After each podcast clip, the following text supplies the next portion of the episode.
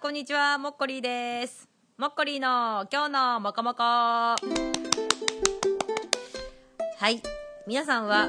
歌舞伎揚げ、最近食べてますでしょうか？えー、あれはとても美味しいおせんべいなので、皆さんぜひ、えー、忘れた頃に食べてみてください。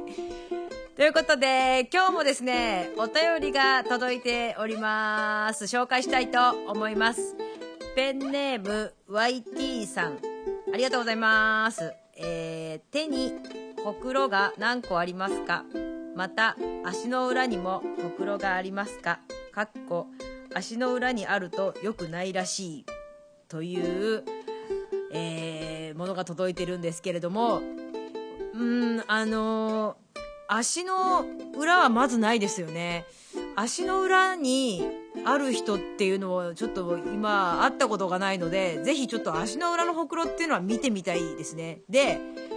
手にもほくろっていうか手のひらには実はないんですけれども、手の甲には実は最近2つほどあの、ほくろができてしまいまして、ちょっと噂によるとですね、手のひらにあるほくろっていうのは、手相学的にあまり良くないらしいんですけれども、でも、こう、自分で人生を頑張って切り開いていこうとしている人は、そのほくろがどんどん薄くなってきて、あの、最終的になくなるみたいなんですよ。だから、まあ、ほくろが今ね、ある人でも、あの、消える可能性があるので、ちょっとそれは頑張ってください。ただ、濃くなる可能性もあるらしいので、なんかちょっと、手のひらぼくろはね、ちょっとだけ要注意らしいんですけども、まあ、それは自分の人生を切り開くか、どうかによって変わってくるらしいですけど、私の場合は、手の甲なので、手の甲には2つ、ほくろがありますけれども、この手の甲のほくろっていうのはどういう意味合いがあるのかっていうのが、ちょっとわからないので、これ、あの手の甲にほくろがある意味を、あの、知ってる方がいたら、ぜひ、あの、お便り